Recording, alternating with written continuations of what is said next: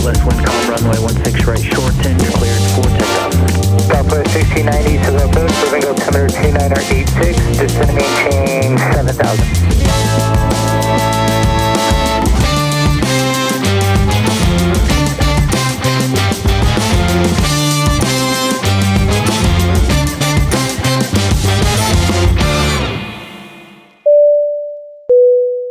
各位贵宾您好，我是本班班机机长天空之城， 我是以后可能会被机器人取代的 Sunny。你现在收听的是飞行模式，You're now airplane mode。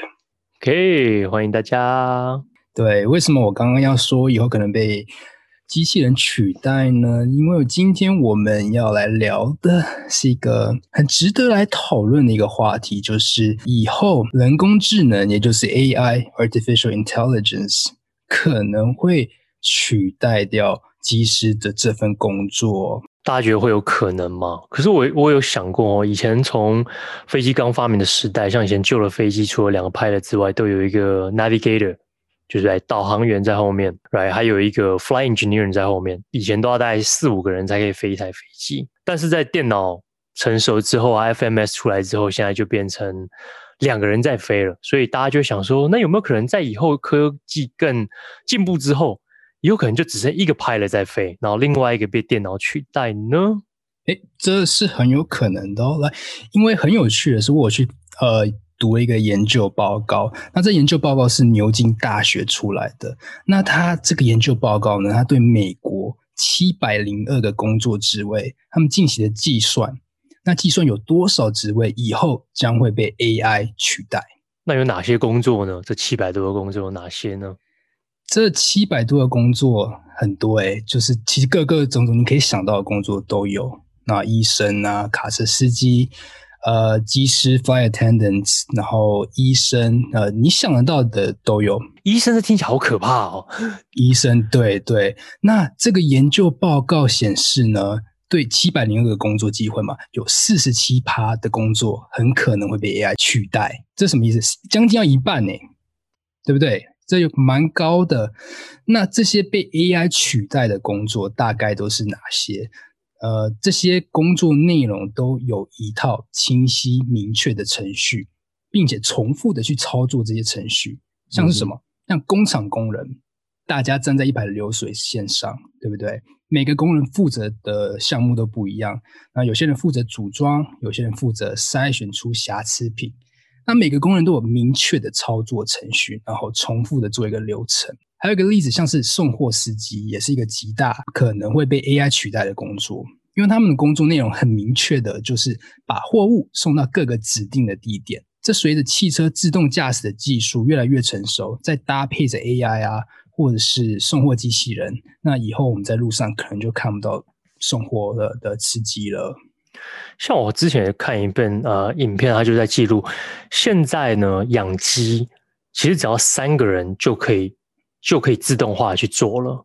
所以为什么养鸡是那个养鸡？对，就是养 就是养 chicken，对，就是养鸡场，对吧？就是他们说，只所有的电脑的自动化之下，只要三个人就可以控制，好像不知道多少呃只鸡的养的养育这样子。所以为什么鸡的价钱？在西方世界或者在亚洲越来越便宜，越来越便宜，就是因为它成本真的不是很高，对啊，所以这也是另外一种科技慢慢取代。我相信五十年前、一百年前养鸡的方式跟现在肯定也不一样，对。但是我们可能就要把这个话题，可能就不知道航空这个东西，它是一个很保守，然后也是一个进步非常缓慢，算是跟其他行业比是一个比较保守缓慢的。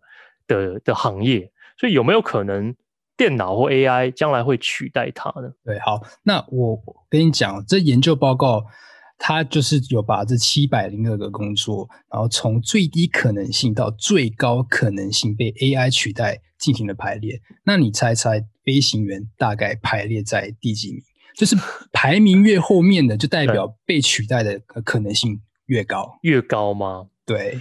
那我猜个五百名好了，大概在后面的三分之一这样子，什么之类的。那这很高，就代表我们以后一定会被取代啊！我觉得不是不可能一个人被取代，就是可能就 copy 里面就只有一个人而已。另外一个就像《星际大战》里面的 R two D two 一样，就是你大家都带一个小机器人，然后还帮你运算所有需要的东西。搞不好最后就变这样子啊，okay, 有可能。我觉得要是我跟 R two D two 飞，我应该蛮开心的啦。如果有个机器人跟着的话，对吧？好，那我跟你讲，它排名大概多少？它两百零四名，所以还好，对不对？没有还可以，那他也有算出每个工作被淘汰的几率概率有多大？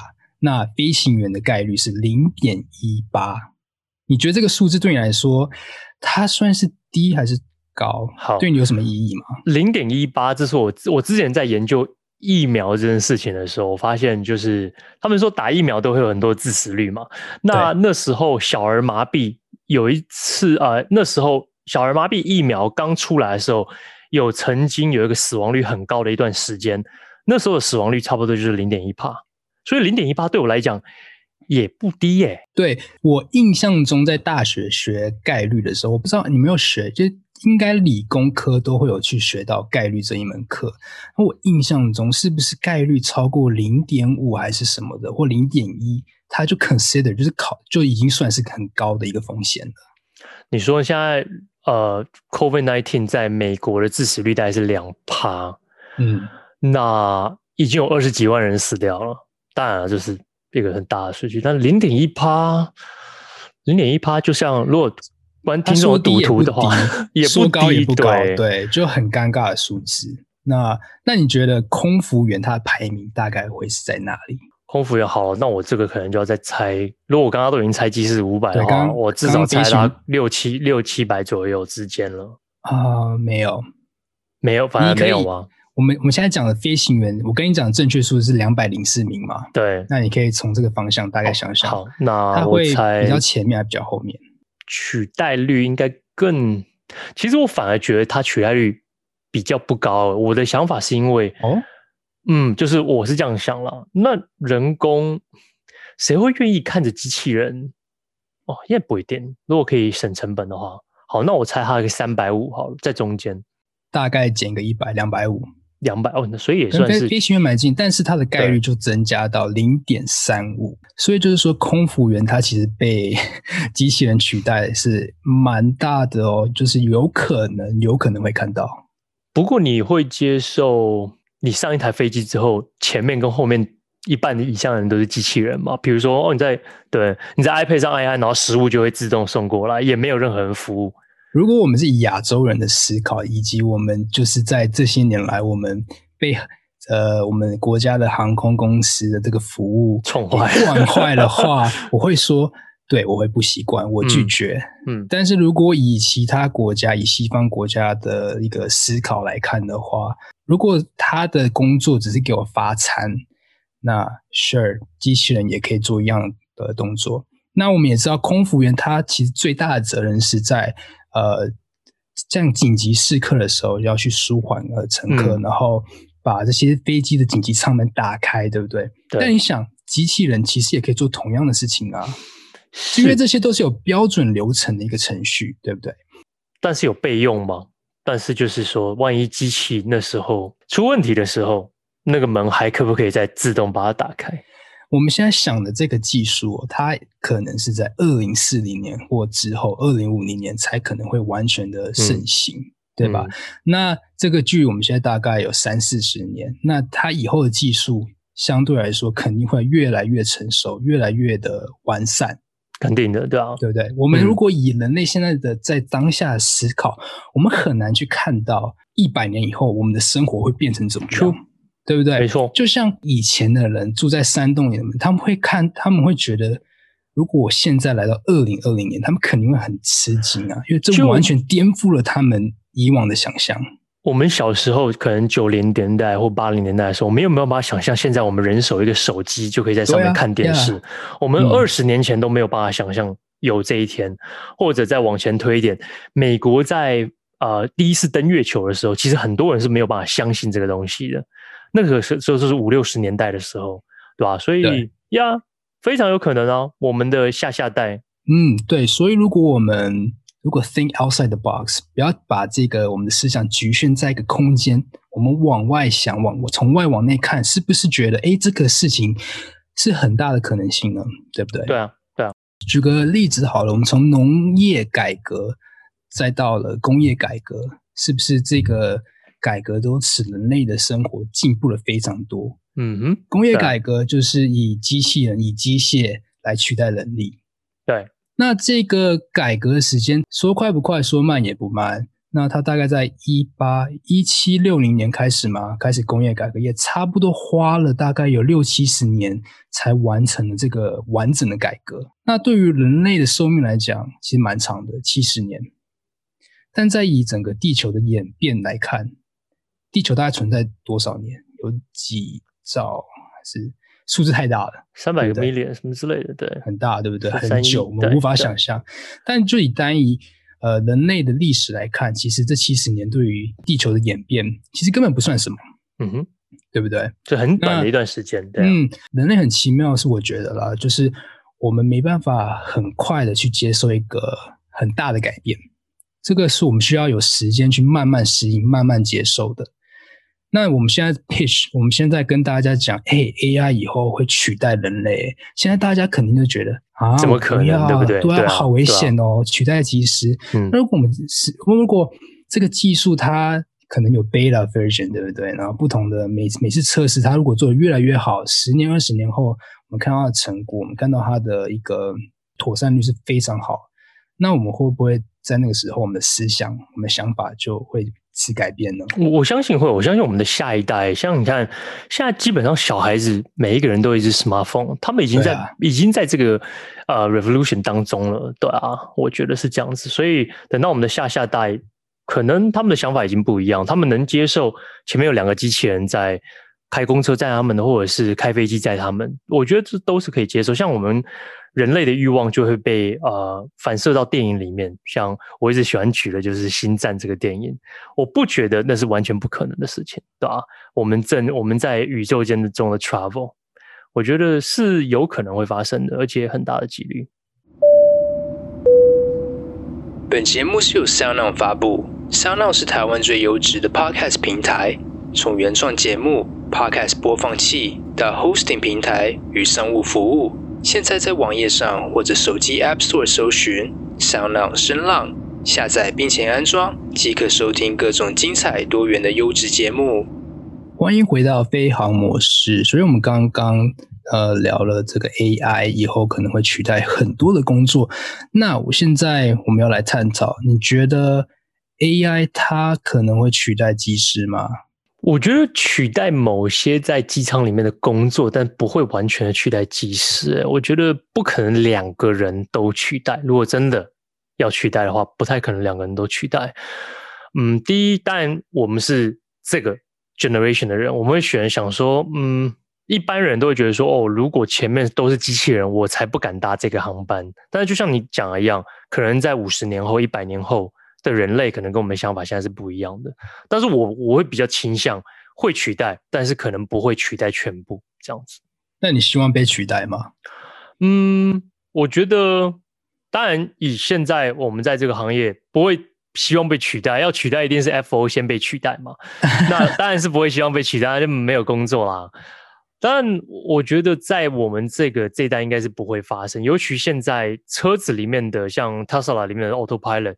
都还没有，就是发展到非常的普普及之前，我就不用想航空这一块了，根本连碰都碰不到，因为太多的法规，呃，需要改，然后再加上保险这件事情，对吧？所以目前应该，想想这个自动驾驶这个技术，其实就是从飞机先开始的。嗯因为我们知道，空域上要执行自动驾驶是比在地面上来的容易很多。是啊，你身边的 traffic 也是，就是其他旁边飞机的距离也大概比较比较相对比较远一点，对吧？是的。所以我是觉得，如果地面上呃它的自动驾驶它成熟度越来越好的话，其实呃在空中的自动驾驶或者是被机械取代，它的可能性就会更高。嗯，如果地面上可以做到完全自动驾驶，那天空上肯定也可以，可是天空上的人命是比较多的哦。哎，可是飞机的失事率比在地面上的交通事故还要低非常多啊，这是大家都知道的，是对不对？真的。对。其实 Tesla 的 Autopilot 它其实现在做的也蛮不错，它已经可以在、嗯、呃上 Freeway 上高速公路之后，然后输入你的地址。没有 没有没有，先不要这样，先不要这样子。对啊，它可以输入地址，然后它可以帮你自动换线，然后呃在指定的交流道，它会帮你呃呃开出交流道。然后在那时候，它的 Autopilot 才会完全停止。嗯、那现在也做到了，在街道上的话，大家可以去识别红绿灯啊，是绿灯还是红灯，然后红灯就停，绿灯就走。然后还有我们美国这边或北美都有 Stop Sign，就是要停下来的一个地方。那、嗯、它也会可以识别这些，所以它现在其实已经做得非常好了。我觉得，可是啊，嗯、你从航空的历史来看，像你现在可能训练的呃 Cessna 172或者是。Piper Arrow 这种这种飞机，Piper 这种飞机，它的引擎，Lycoming 这颗引擎已经用了将近四五十年。那然后你看，我们像我们现在我现在飞的飞机里面，我们就是升级我们 FMS 里面都还是用磁片的，所以你就可以看得出来，航空业如果它这个技术没有问题，它宁愿不要换的这种保守的态度，会让我觉得。AI 或者是真的是用机器人来飞的这个技术，一定会是在最后才会放在这个东西上，因为通常像我觉得实验性的技术，通常是从军队开始先做。我觉得军队一定会先去试验之后，然后慢慢的再把这些技术拉到民间。当然，Tesla 是一个很很例外的一个一个产品嘛，对啊，我是这样觉得。对，你讲的没错，在飞安上，像在呃，像国防军事的这些技术，它其实它的硬体是稍微比较偏老旧的，但它并不代表它的技术是没有革命性的。嗯，对，像我们公司的话，我们做国防的，呃，我们的我们电脑的系统还是在用 Windows Seven，然后我们直到。去年年底才开始换到 Windows 10，为什么要拖这么久才换到 Windows 10？就是因为我们很多的软体都是在很久以前就已经安装好，在 Windows 7的年代安装好了。那这些软体就是我们去研发了很多产品，很多软体跟硬体。那如果换到 Windows 10的话，就代表着有嗯，我们在 Windows 7的一些软体，它可能不会跟 Windows 10 compatible 就是不融合，就是没办法在 Windows 10这个系统上用。是，那这个时候就会去 create 很多麻烦，就是可能我们在 maintain 这个这个 software 的技术或者是开发性的东西的话，嗯、我们需要重新来过，那这是要花很大笔钱。嗯、也就是为什么航空业会这么保守，但这仅呃仅次于在硬体上的设备，我觉得技术上呢还是有一定的革命性的。那像像我们飞机，我们也知道它已经可以自动降落了，对不对？对，像是，但它用的技术是 ILS 的系统，ILS 盲降，然后使用无线电波的这个频率来去降落。嗯、那今年的 Airbus 空巴，他们也成功了使用 A 三五零自动起飞。对，那。他们这次的测试，呃，总时间它一个半小时，那做了八次的起飞测试哦。刚刚说我们目前的自动降落技术是用 ILS 嘛？那但是空巴这次它使用的的自动起飞，它使用图像识别技术，所以这个技术只要安装在飞机系统里就可以使用，所以它不用再重新的去建造一个飞机，只要安装这个系统就可以了。那这个飞机它会扫描跑道，对准跑道中线。然后在 V1 的速度的时候自动带杆起飞，那他们现在也在研发，就是希望这个技术呢也可以使用在滑行道上，自动滑行，还有、哦、对，所以最后都什么事都不用做了，就对，对，什么事情都不用做。哎，这你就讲到了，他们其实他们的目的不是取代机师的职位，他们是为了减轻机师的工作量，他们希望可以用这个技术。能帮助空空中交通的舒畅度啊，然后也可以减低这个我们管制人员的工作。嗯，那还有一些机师短缺的问题，但很明显的，在二零二零年已经没有机师短缺了。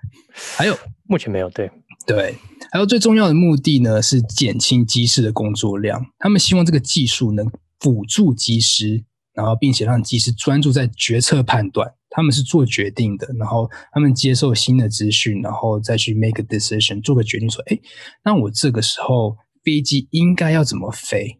那真正让操真正来操控飞机的，就留给机器人。那机长说怎么飞，那机器人就怎么飞，就等于说体力活是让机器人来做，其实只是一个 input 而已。对对，那我觉得这个 idea 其实不错，但势必来说，这个机器人它可能会取代 FO，嗯哼，对不对？对，那这卡在一个问题，那以后大家一进入民航公司，他是直接当机长呢，还是要从 FO 先当起？那还有另外一个问题是，那如果是机器人做了几年之后，他会被 upgrade 到 captain？应该是不会吧？对，他有年资吗？对啊，对对，现在现在现在市场上很多呃新的一个自动驾驶的技术都出现了，像 Garmin，Garmin 很大嘛，Garmin 有做手表。还有做 GPS，还、嗯、有做我们很常见 G One Thousand，就是飞机的一个很厉害的一个 PFDMF 的系统。嗯哼，那他们现在研发了一个，只要按一个按钮，它就可以自动降落的功能。是的，已经在民航里面都有了，像新的 TBN 里面好像已经有这个功能。上次有看到人家展示过一次，还蛮厉害的。比如说你的机师如果昏倒的话，然后他那个荧幕上就会讲话，然后叫你的乘客。怎么做？哦，按这个，然后什么时候放 flap，什么时候放 gear，你只要放 flap 跟放 gear，其他电脑都会帮你做好，然后让你安全的降落。我觉得这个还蛮，这个还蛮厉害的啦，是还蛮，我还蛮 impressed 的。那如果你是乘客的话，你看到你的机师昏倒了，你会，你敢按那个按钮吗？如果就真的是那种状况的话，你你也只能跟着电脑做了，对啊，对啊，心要很大，嗯、而且很厉害，它可以就是跟自动跟塔台沟通。然后他会，对，这个还蛮厉害的，对啊，这个还蛮酷的。他然后他会找到最近的机场，然后他会根据当地的机场的天气资讯啊、风向、跑道长度等等一些因素，来计算出最适合的降落的跑道。我觉得这个很厉害，嗯、对啊。像我们自己，啊、如果我们自己机师要人工那个去计算这些。因素的话，其实也要花一段时间才可以做出决策，对不对？是哦，基本上他如果能从 FMS 里面拿到他的 ATIS，他就可以 read 到风向等等，然后得到决定的跑道。而且当你有 emergency 的时候，它可能自动也帮你把 transponder 打入 emergency 的 code，然后让大家都知道。所以你当时你那时候想要认哪个跑道，应该大家的 traffic 都会让开让你认。我觉得是是是蛮酷的，尤其这个东西已经在 GA 里面有了，就是所谓的 GA 叫做呃民航 Aviation 通用航空，通用航空里面已经开始有了，对啊。那你觉得我问你一个问题，如果我们今天如果要就是发生紧急事故，然后我们需要赶紧迫降到另外一个机场备用机场，呃，你觉得以机师的角度，我们大概会需要花到多少的时间来去计算？就是我们可能我们的油量，我们然后我们的要花多久时间，呃，可以到达的机场，然后跑道长度是否够，呃，现在我们目前的重量，我们适合做降落，你觉得我们大概会需要花多少时间去去做出一个决策？我觉得应该也要三到五分钟吧，去找这么快。就是如果在一个一般的 airliner 上面，它可能会已经帮你把跑道不够长的，像我们的 FMS，它会自动。我们跑道不够长的机场，全部都会先过滤掉了，所以我们看到的机场一定都是跑道够长的，对吧、啊？然后当然那时候剩下的就是距离了，对啊，你要找找哪一个？我猜啦，三到五分钟。你你你觉得应该再更长一点吗？可能我比较菜鸟一点，我觉得我可能要十分钟，要慢慢算。OK。okay.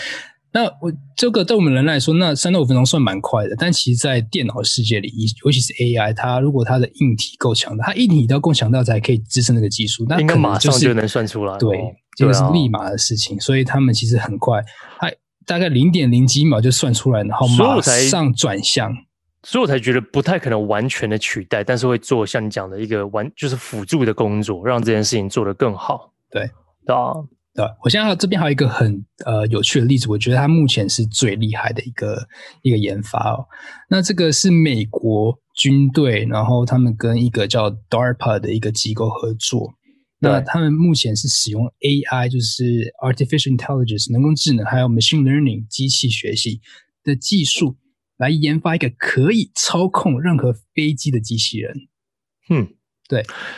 这我上次好像在影片上，YouTube 好像已经有这个影片了，对不对？对，对。嗯，我今天讲到的例子都会有文章跟影片，然后我们会把它放在呃资讯栏里面，然后呃有兴趣的听众，你们可以点击那些去看阅读他们文章，还有看这个这些自动驾驶的呃影片。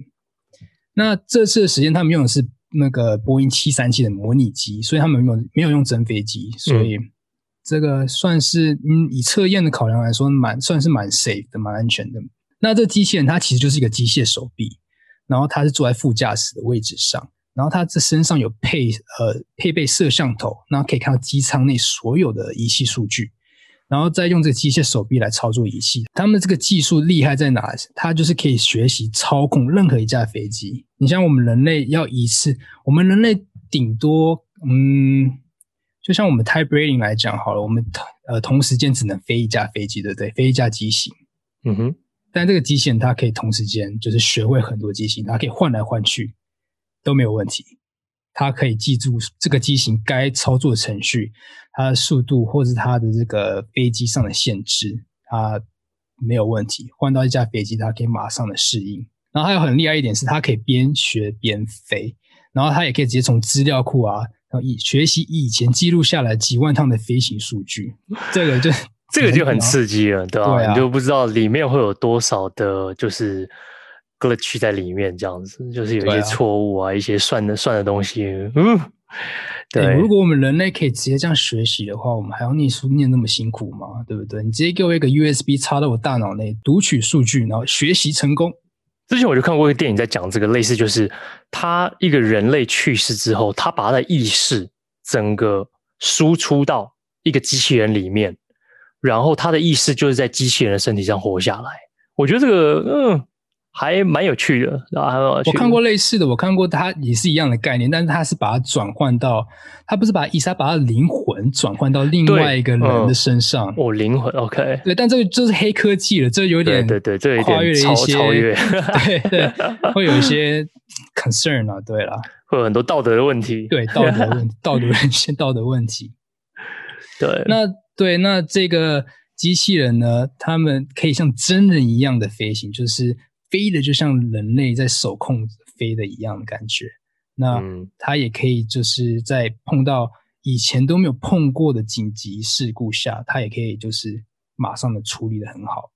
那很有趣的事情呢，那 DARPA 这个机构表示，他们研发这个技术目的也不是为了完全取代机师，他们也就只是为了想要帮助空军目前飞行员短缺的问题，他们并不是要嗯取代飞行员，对。那也只是帮，希望可以辅助飞行员在他们执行任务的时候。我们大家知道，空军军人他们执行任务是非常的就是 intense，就是真的不在开玩笑的，就是分分秒秒做的决策都可以关于到这个军人的死或活，对不对？那他们就希望他们在执行任务的当下是能够专注在决策执行。那飞飞机的任务就交给机器人飞就好了。呀，yeah, 是啊，没错，我同意。我觉得是一个是一个很有趣的东西，就是我们没有觉得会取代或不会取代，但是我觉得希望听众可以去，就是大家一起讨论一下这个问题，大家会觉得是怎么样的一个一个过程，这样子。想收听航空业最私密的内容吗？飞航模式是一个华语最全面、最优质的航空 Podcast。节目以飞行员的角度来和各位听众一起探索航空业所不为人知的职务秘辛。我们会不定时的访问航空业资深人士，分享全球航空新闻、时事。我们也会以自身的经验来分享飞行员从学飞到上线飞行各个阶段的经验谈，以轻松聊天的方式来和各位乘客分享最优质的航空内容。那我们现在，我们刚刚讲的是可能会被取代吗？我们现在要不要来讲讲看，来想想看，那为什么 AI 可能不会取代机器人？我觉得，要是我现在想的话，我可能会觉得，很多人可能觉得，好像我坐在后面，然后前面两个都不是真人呢，是机器人呢。如果是一个人，一个机器人，我会觉得，我会觉得 OK。但是如果两个都是机器人，我会觉得有点担心吧。一般人通常都会有点担心。那可能就会是一个社会压力，觉得说，嗯，这样的飞机我不愿意去搭乘咯，对不对？那会不会以后就是会搭配一个 fly engineer？也有可能啊，有工程师，所以所以还是要有一个人在里面，对啊，还是有人在里面。或者是远程操控有没有？一个机师在家里 work from home，呃，远程操控就这个就不知道会不会有什么安全性的问题，从中去拦截这些资讯，你可以到天上飞机做一些其他的事情，骇客啊，对啊，可能会碰到骇客，然后会有一些维安的问题。对，那我是觉得，如果航空公司要去填入这些机器人，其实这机器人应该也是不便宜啦。那你想想。一个公司它需要去添入多少的机器人，或者是说，今天这个技术是这个飞机不需要机器人，这个飞机它就是一个机器人，那是不是你就要去就去买购入更多的飞机？这成本非常大，会不会这也是航空公司考量？我觉得现在的状态下，我们真的需要花这么大的成本吗？有需要吗？我。我之前有做，就是有一个做过一个 part time job，他是把呃，他是一个 lab，就是一个实验室，就是那种抽血的实验室。然后我们那时候学生的时候 part time job，我们就要载了一箱的那种抽的血的体检，然后我们从多伦多开到加拿大首都奥塔瓦去做检查。然后每天就有几百个 driver 这样，就是两个城市中开来开去去做检查。然后有一次我在奥拉瓦的时候，我就问那边的检测人说，为什么？为什么不再多伦多开？就是放一个这个机器，就不用两边跑了。他就说，因为这个机器呢，造造价实在是太贵了，太昂贵了。请人的那个 labor 呢，就是那样的人工呢，还是很便宜的，还是不会去没有办法来取代。我宁愿去付那么多的人的钱，也不要多买一个机器放在多伦多去养这个机器，然后养那边的人。所以我就觉得，就是像你讲的，是不是说？人工最后可以便宜到，嗯，机器好像也不划算了。对，那这只能讲说，机器人的身价真的比我们高。对啊，我们算是人，呃，我们算是便宜的人工，所以航空公司才选择要我们，对不对？嗯，是啊，是啊，是啊，是啊，这就讲到对另外一个故事了。什么？哦，最近好像跟那个，呃。Bruce 有一点抱怨，像那个加拿大薪资的问题，是因为 我们以后再讲。对 对，这个我们可以另外开一集再讲，就专门讲航空公司薪资的问题。对啊，那我们现在刚刚讲到，就是成本可能过大，就是根本不会不会有航空公司想要去支付这么庞大的成本。那假如说他他们真的买了，对吧？或者是说这些机器人或者这些飞机。真的研发出来了，它下一个碰到的关卡可能是 FAA 需要重新认证，对不对？就整个飞机制造出来，然后这个机械制造出来需要经过 FAA 的认证，是，这要花非常长的时间。对，像我们知道，呃，如果要研发一台飞机哦，像波音或是空巴，他们要研发一个飞机，就是如果要先从一个一个想法，然后再。到研发，再到生产，到再到测试，通常都要十年左右的，这时间是蛮长的。像是波音七八七，它大概在二零零三年它开始研发嘛，那它原本计划要二零零八年正式上线，但是就是怎么可能这么顺利？种种原因拖到两千零一年，这大概多少？这个大概八年左右，所以很久诶，波音才把它第一台七八七交给然后全日空。嗯哼，对啊。那就算这个问题也解决了，那是不是民航法规 FAA 的法规也需要做改变？因为现在变成是机器人在操控这个飞机，它不能用人类的法规来去去管制这个机器人，对吧？这说也是很多问题哦。然后再来就是像刚刚讲的保险，你要怎么办？是谁的错？因为这台飞机每一台飞机都有自己的 PIC，就所谓的机长。就是啊，pilot in command，就是要负责任的那个人。就是比如说出事的时候，机长肯定是最后要负责任，把飞机牵出去的那个人肯定要负责任的。那现在变机器之后，谁来负这个责任？那你指的负责任是说，对，我错了，我今天向大家说，对，这个是我的疏失，那就这样吗？还是说这个这个 PIC 它是要去负呃这些事后的这些责任费用？不管是你要是你要做，是航空公司飞哦，不知道，啊对啊，我觉得这个东西就像，嗯，历史上发生很多次很多次嘛，就是一定是有很多人是犯了错误之后，必须为这个做负责，不管你是坐牢，或者是停职，或者是你的你的执照被被被拿走，我觉得一定要做一个，一定要有人来负责任啊。那如果是机器 AI 的话，那谁负责任？现在就是回到一个像回到 Tesla 自动驾驶这个问题。如果我真的手放开了，那是电脑的决定去，去去撞别人，把别人撞死或撞伤了，那是是谁负的责任呢？是你吗？还是这个机器？你现在这个有答案吗？因为毕竟我们有在开 Tesla，所以我还不知道自动驾驶出事情到底是。可是现在 Tesla 的技术是还是要有人类去就是监控它，它不会让你对你的手一定要在方向盘上面。对啊，目前的技术，自动驾驶技术是人类需要监控它，那代表着我们我们驾驶就是 PIC 啊。那出事，自动驾驶的情况下出事，那不就理所当然是驾驶要去负责吗？Yes, 对。但是如果是机器取代了呢？你不可能把机器人关起来，还是说这家公司要负责任？可是谁愿意在地面上？然后你是公司的呃，这就是我们回到刚刚讲的。如果我今天是这家公司的老板，然后你要跟我讲说啊，我要买一台这么贵的飞机，然后是一个机器人在开，而且他今天出事的话，是我要去坐牢，那我一定会说不要啊，我就直接用传统的飞机，然后请两个机师在里面。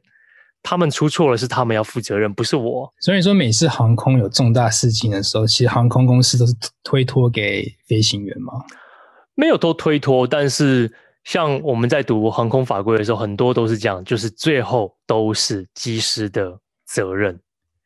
哎，真的，就是如果机师可以成功的，就是如果挽救这班班机，然后安全的降落，大家就会称他们英雄。而如果真的做出一个错误，失事了。嗯然后有人员伤亡，这个机师就被骂得很惨诶，被骂成狗熊一样。你你就要为这个事情付出代价，就一定是这样子啊。那所以我才想说。怎么会有老板？但我现在可能不能用未来的想法，就是怎么会有老板想要去买一台机器人的飞机，然后出事了，今天可能是我要负这个责任呢？哎，我跟你讲，我哥，以后呢，你的老板可能也就是机器人了。我们刚刚讲的，我们今我们刚刚原本刚刚讲研究报告，是不是说它会取代大约五五十 percent 的工作？对，对对，我们那我们现在只是在专一的讨论技师，也有很多管理职也会被取代，对，对吧？对对，其实 AI 这个话题很有趣，因为我们今天只是讲。机师嘛，但其实 AI 它以后可以取代的东西太多了。以后就是，嗯、其实很多节目有提到，或者聊在聊这块问题，就是 AI 以后可以帮人类做的事情非常多。其实很多事情人类是不需要再去做了。像我现在觉得疫情的情况下，我觉得买菜这件事情真的是可以被取代。你都在上网点完，然后当然现在有人会帮你送过来，但是我希望有一天就机器人可以帮你送到家就好，那省蛮多时间的。现在已经有一些在测试这项，像 Amazon 不是有要在做那个用 drone 对来来寄送一些比较轻的东西，对吧？那像现在。我知道，好像有些中国的酒店也有一些机器人，他会帮你送外卖，就是外卖小哥把外那个食物放在机器人的篮子里，嗯、然后他就会送到指定的房间里。现在很多技术都有这样，所以也不是不可能。以后我们的老板可能就是机器人。老对，对啊，其实如果老板是机器人，他不会有太多的情绪，他做的决定可能如果是对，就是对吧、啊？就是比较也不能说比较好的决定，应该说他是比较。Program 好的，我也不知道那样是好还是坏、欸。在一个没有情绪的工作环境，那你不会觉得到最后我们已经失去了人性了吗？比如说今天你是一个呃远航的班机的机长，这十五个小时你都面对一个机器人。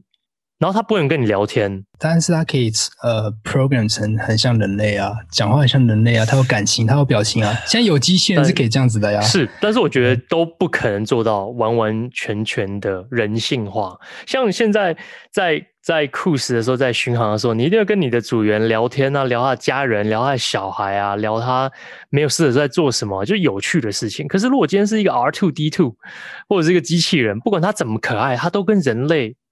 就是不一样啊！你的 concern 应该都会被这些在做机械研发的公司听到，他们应该、哦、好可好可怕。也许他们已经在听了，对对对对，他们应该会做出就是跟人类真的一百 percent 逼真一样，然后你可能会搞不清楚到底谁才是人类，或者谁才是机器人。我也不知道啊，我觉得，我觉得未来是、嗯、未来真的是像一个黑洞一样，你真的不知道会发生什么事情。嗯，对啊，没错。各位乘客您好。本班机机长为天空之城，副机长为 Sunny。我们代表飞航模式及全体组员再次感谢听众们收听本集的飞航模式。如果你们喜欢我们的节目，也请各位乘客可以到 Apple Podcast 给我们打五颗星，并且留言给我们加油打气。我们将会在往后的节目中念出您的五星留言，或者回答您的问题。也欢迎各位乘客追踪我们的 Instagram，搜寻 Airplane Mode 的 TW 或者飞行模式 Podcast，即可找到我们。哦，oh, 又再次欢迎回到飞行模式，然后我们继续再来讲一下，嗯，AI 这个东西能不能在飞行业取代机师这个地位？我们可以来聊聊一下，那这个 AI 啊或者机器人它的优势。还有还有它的弱点。那你觉得机器人优势？如果机器人取代机师，或机器人来开飞机，你觉得它的优势是什么？我觉得优势应该是在整个飞行的计划上面，它可以帮你更有效率的处理完吧。或者是如果当然更好的话，可以分析，嗯，在飞的时候的天气啊，或者是你要去的地方的距离之间的航管的一些对答的事情。像你刚刚讲的，已经有已经有技术可以电脑帮你跟 ATC 来做联络。就像你之前刚刚讲的，我觉得机器这个东西，我不觉得它可以完全取代机师或人类，但是它可以辅助你，让你你的工作量更减轻很多，让你可以专心真的在飞这件事情上面。那我觉得机器人优势呢？我觉得他们永远不会感到疲惫，或者是无聊、压力大，然后他们注意不会被分散。像我们人类，我们很容易会因为一些外在因素，对不对？或者是可能刚刚上飞机之前跟女朋友吵架。会导致我们身心理上会不开心，然后导致可能我们在飞行的时候会分心，对不对？嗯、那这机器人它不会有这些问题啊，大家可能会过热，就对过热是不是？那打开窗户就好了，在三万五千英尺的高度上，零下 负十度，过热的问题，对啊，就是操作太久，是不是？嗯、对啊。那还有另外一个优点是，我觉得机器人它可以边学边做，就是刚刚他们这些研发机构都指出它它的优势，它可以。一边飞一边学，就等于是说，他如果真的上线了，代表每一趟的飞行，他还是在学习，所以他这个很惊人，就是他还可以继续 analyze，就是分析，就是以前的在航空公司几万趟的这些飞行数据，嗯，或者他也可以跟公司其他的 AI。来做连接，把其他 AI 的经验分享过来。可是，我觉得这个在好的地方一定会是朝好的地方发展。但是如果有一些东西你不希望他学到的，像是我不知道，我只是就是一个答，就是问大家有没有什么东西是呃，就像我们电影里面的魔鬼终结者 Terminator，是不是有些东西他最后认为他不应该学的，人类也没有希望他学到的东西，结果他学了。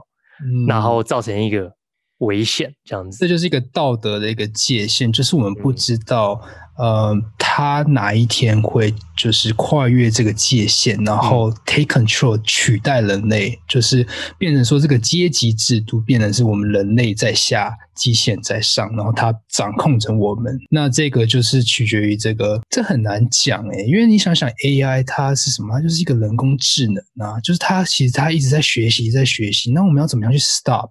就是以工程师的角度，我们要怎么去把它停止？就是哪些点它不能去学习？一定会可以画下一个界限，不是吗？但是像我们人类一样，我们是不是人家叫我们越不能做的东西，我们就其实 越想去做，对不对？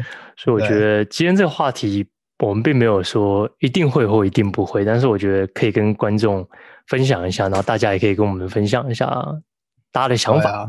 在留言里面，对啊，对啊。那我刚刚讲的是它机器人的优势嘛？那我最后再快速的讲一下，我觉得它的弱点是什么？嗯，那这个 ALPA 这就是北美很大的一个飞行员的工会组织嘛。嗯，那它里面有个工程安全主管，他就指出啊，就是历史数据显示，在飞行过程中呢，就是发生多重系统故障哦，那只能通过丰富经验。的这飞行来解决。那在历史上有其实有发生过很多的这种相关，就是非常严重的事故。那就简单来说，像是呃，我们大家知道 Captain Sully 就是、嗯、在 Hudson River 上面 landing 这件事情，对，对两个发动机全部呃失效。那最终塔台给他了很多个不同备降的机场，但他全部拒绝，直接果断的降落在。水上 Hudson River 上面，嗯、对，那就这是一个，你说 AI 可以马上做出这样的决定吗？它会把它迫降在飞呃迫降在呃河面上吗，这我们就没办法确定。他当时也没有照 SOP 做了一件事情，就是他把 APU 打开了，因为他知道两个引擎一定会没有电了，所以对他们那时候不是做出就是有进模拟舱，就是很让很多飞行员去飞，就是如果真的照 SOP 的话，其实他们根本没有办法飞到备用机场，完全全部都是都是 crash。那相对来说，如果我们把 AI 用同样的操作来做的话，那可能那班飞机真的就是再见了，是对啊。那还有另外一个。很棒的例子，我们都知道四川航空之前有发生过在高空上，那那个挡风玻璃破裂，然后呃副机师就是被喷出去嘛，但是有最后救回来，这个大家都知道。但我想讲一个可能大家比较没有这么熟悉，我觉得它比四川航空这个事件还要更怎么讲，就是更夸张一点。那这个是在一九九零年六月十号。有一班英国航空五三九零号班机，他们要从英国伯明翰飞往西班牙马拉加途中，那左边的驾驶舱挡风玻璃破裂哦，就同样的事情，当然只不过是发生在机长的这个这个这一边。那飞机瞬间失压呢，导致机长上半身直接喷出机舱外。那它跟川航不一样的一点是，因为他们到达巡航高度之后，那正副机师都松开了安全带，就是 shorter harness。那所以，当挡风玻璃破裂之后，他机长因为施压的关系，直接瞬间吸出舱外。那很刚好在同时，就是事件发生的同时呢，刚好有个空服员进来送餐，嗯，然后马上看到，然后副机师跟这空服员马上抓住机长的脚，所以也不至于导致让他整个人就是飞出飞机外，嗯。那因为当时高空那个风速过快，然后温度。非常低，零下几十度嘛，所以机长他当下是瞬间就昏迷休克的，然后他们就抓住他的脚，然后机长整个人是在那个机舱外面躺在那个机头上面就，哇很恐怖哦。然后那时候就是只有那个空服员来抓住他的脚，然后副机长就是呃副机师，他就控制了飞机，然后最后安全的降落在那个南安普顿机场。那这件事最后发生了什么样？就是结尾的结果是怎么样呢？就是因为当时机师那个机长就瞬间昏迷了嘛，所以他其实什么事情都不知道。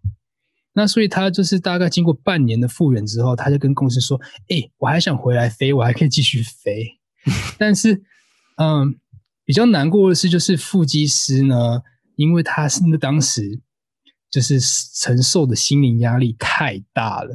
就是你想想，谁可以在有生之年发生这样看到这样一幕的情节？就是有人挂在飞机外面，时速三四百英里的速度，然后三万五千英尺的高度，他心理压力过大，所以他最后就是没有再当飞行员。然后这空服员呢，因为当时就他左手臂也脱臼，然后脸部还有左眼的那个冻伤，他眼睛冻伤，所以他也没有就是继持续的的，他也没有再继续当空服员哦。所以说，在这种情况下，像四川航空，还有四川航空是整个仪表烂掉嘛，它的 FD 这个界面就是自动导航那些界面什么全部都烂掉。那这种情况下，请问机器人要怎么样去继续操控飞机呢？我们刚刚前面有讲到，有一个机器人，它是可以利用它的摄像头去看到所有仪表的数据。那这仪表数据没啦。那请问机器人要怎么降落？对啊，所以飞机的东西一定都要有一个 redundancy 嘛，一定要两个，一定要有个 backup 或三个 backup 或四个 backup。所以我相信，如果真的要朝这个方向走，一定会会找出一个方法可以做出这样子一个一个一个设计，对吧？都不知道是什么时候会发生的事情，或者已经在发生了，我们并没有没有去知道这样子。对。好，那你要不要做一下你的总结？就是你觉得这个快速的总结，就是对于未来 AI 取代机器人，你的看法？我还是觉得，就是会取代少部分在 cockpit 里面的工作，但是不会完全的把人性直接拿开拿掉这样子。因为我觉得，嗯，至少在这个五十年内，我觉得这个这一代的人还是没有办法接受的。对对，但是你说拿机器来辅助。我觉得已经在发生了，而且这个也绝对不会停止下来。但是你说摆一个机器人在座位上面单独让它操纵呢？我觉得还需要一点时间，不是不可能。但是我觉得至少我们这一代应该是不太会看到。我是这样讲的，我是这样觉得，嗯，对，我也觉得，我也想想的跟你差不多。以以飞行员的角度来说，呃，他们研发这些科技是好的，它的的出发点是好的，就是为了辅助飞行员，然后减低我们的工作量。但是又以另外一个角度来看，我自己私心来讲的话，就会觉得说，我不想要失去我的工作，对不对？那势必。如果驾驶舱有一个位置是被机器人取代，那就势必有些人他会失去他的工作。但是我们这一代应该是不会不会看到，会、嗯、但会慢慢的会有些东西一直在测试，然后让市场知道这个是慢慢在进步的。嗯，非常有可能。对，那就以上就是我们今天对这个 机器人会不会取代呃飞行员的这个主题。那现在。我们马上进入五星环节啦！耶、yeah.！好，那我们今天第一条是来自 Nick dot 十，那希望可以做一集聊聊美加的学费花费，在航校当教官的薪水如何，还有像一般的台湾人要如何拿到居留证留在当地当教官。哦，其实我们认识蛮多的 CFI，不管在加拿大还是在美国，我们都可以请他们上来分享自己的经验啊。之后的话，对，对，之后我们帮你请一个教官来节目上专门来讲这些。好，那下一条是来自路比病变，这什么意思啊？这个 不太懂这个意思。好，推推，好喜欢你们的声音，而且听你们聊天很放松。哎，不错。哎，就算没有吸收到什么知识，开车放松，听我们声音也好。对对，哎，重点是 很害羞，怎么会喜欢我们的声音？哎，不是，天空之城声音真好听，但我觉得我声音还可以。不过真的，谢谢。可能没有看到我们的脸 哦，真的。哎，我们有 YouTube channel，如果你不知道的话，可以来 YouTube 看一下我的脸，你可能会很失望。好，下一个是来自 Jack Leah，那很有趣、很新鲜的内容，耶，谢谢，Thank you，继续收听。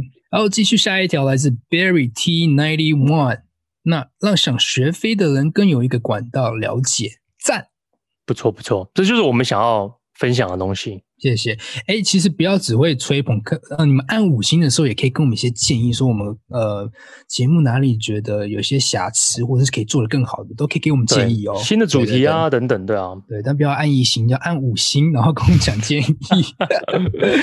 呃，好。那下一条来自 X 一一一一一一一 X，哇，这个超多八个一，好，很棒的节目。想飞的人终于有前辈经验分享。问个比较现实实际的问题：关于学飞的人，最基本最重要具备的条件是什么？财力、自训学费的负担吗？还是体况？应该是说体力吧。飞行员体检标准，还有英语能力吗？或者如何有效自我训练语言能力、过去学经历，呃，因为台湾民航公司早期有流传非前段学校的呃人毕业比较没有机会录取。感谢。我觉得如果在讲它只包含在台湾的话，也许他刚刚讲的所有的东西啊、呃，除了当然如果是自训的话，经济那个方面可能就没有，但是对学经历，然后个人的体格、身体的状况。然后还有学习的能力，我觉得这都很重要。还有态度吧，相信每一家公司对态度这件事情都有。如果在国外自己自训的话，财力可能就会是一个很大的问题。然后，嗯，学习的能力一样啊，都是还是一样的问题。然后和你的态度，我觉得都有在在里面。那像之前我们节目有讲到，很多自训的人在美国是百分之七十最后都没有进航空公司，或者是在中途就放弃了。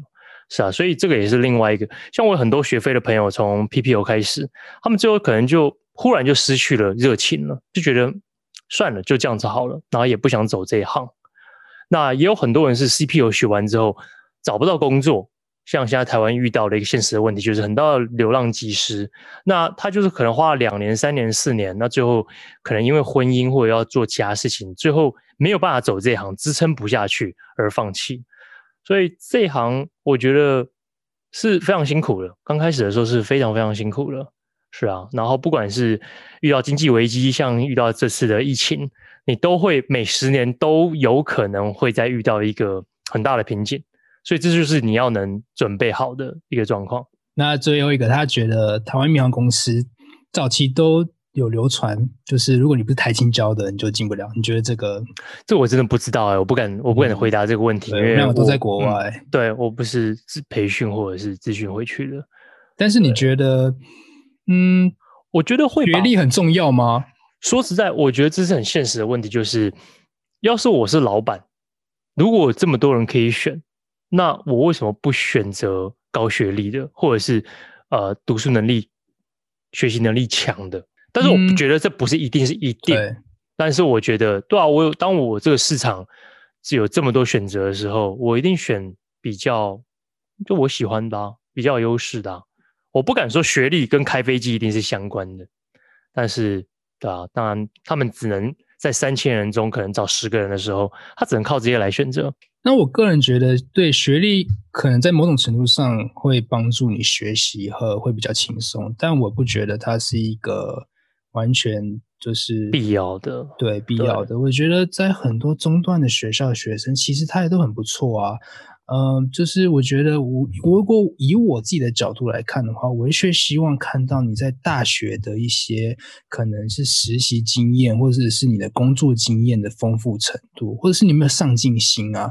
如果你真的很热爱这一个产业的话，那你对这个。你平常在私底下会不会去呃参加一些相关的一些活动，然后增长自己？这个对于我来说啊，当然台湾航空产业可能不一样，但是以在我们在美国长大生活，我们在呃这边念大学，然后求职的话，我会希望比较看到一个比较全面的一个人。而不是一个书呆子。呃，在在国外我们很强调就是只是多元化的，我不希望你只会念书，而我希望。呃，你在念书之外，你很多一些可能社交活动，然后一些做一些有意义，然后跟你这个自己职业相关的一些活动。那这个因人而异啦，在台湾跟美国可能就是文化上的不同，所以我可能要求的不太一样。那至于你说财力、体况、英语能力，我觉得你已经其实很了解了。我觉得这三个都很重要。有没有一个不重要？对，所以你已经大概知道，嗯、所以我觉得在那再我再补一个冷门的好了。好好，好，呃，我知道以前有一个认识的机师，他有酒驾的记录，在年轻的时候，嗯、这个是一个可能比较少人去想到的东西，就是拜托不要有呃犯罪记录。对啊、呃，也有我有认识一个人，他年轻的时候跟女朋友吵架，他甩了女朋友一巴掌，然后他女朋友报警。这个在国外是重罪，你这基本上就是、嗯、对啊，动手打人。他这辈子没有办法进航空业，所以不要犯这种致命的错误。很多人可能不会想到这个东西，但是这个东西会带着你一辈子没有办法进入航空公司。对，很多很多呃职业其实都是一样，会嗯，你非常需要在注重你在工作以外的一个形象跟你的举动，因为你对，因为飞行员大家。讲现实面来讲，大家会希望你会是一个比较沉着冷静的人，而不是一个可能心浮气躁，然后可能会有家暴啊，或者是呃，你可能很冲动呃一个一个个性的人。所以个性很重要，嗯，所以财力、体况、语文能力都需要的话，再就是对你的个性，希望是一个比较发生紧急事故的时候，你是一个可以很沉着冷静，然后去思考要怎么去做下一步的人。OK。喂，好，今天最后一条来自 Ted 零二一零，站主是一位非常乐于分享的飞行员。当年往加拿大发展前，也有私讯请教过他。想学飞的人先听过节目，会更有概念跟想法。这条路要走得下去不容易，尤其很多资讯不透明。真心推荐此节目。诶，这条是给天空之城的。哦，谢谢谢谢。对，当时。就是他讲没错，加拿大这个航空的产业非常的非常小，然后也非常不透明。通常大家有的资料都是去美国学飞的资料，所以我也很愿意跟大家分享这些问题。如果大家有任何的东西，都可以加我的 Instagram 啊，然后问我。嗯，对，我从来没有想要把这些东西当盈利来做，但是我一直很愿意分享我所知道的。呃，在加拿大航空业或者是呃移民相关的东西，我都可以都可以回答到。一些都可以尽量帮忙，谢谢。好，谢谢收听这一集的飞航模式。那大家也不要忘记了帮我们留言，然后按个赞，按个五星。那我们下次你可以把大家的问自己的问题写在留言下面，然后我们每一集都会去读出你的留言，然后一条一条的回答。谢谢大家收听，那下次再见，拜拜，拜拜。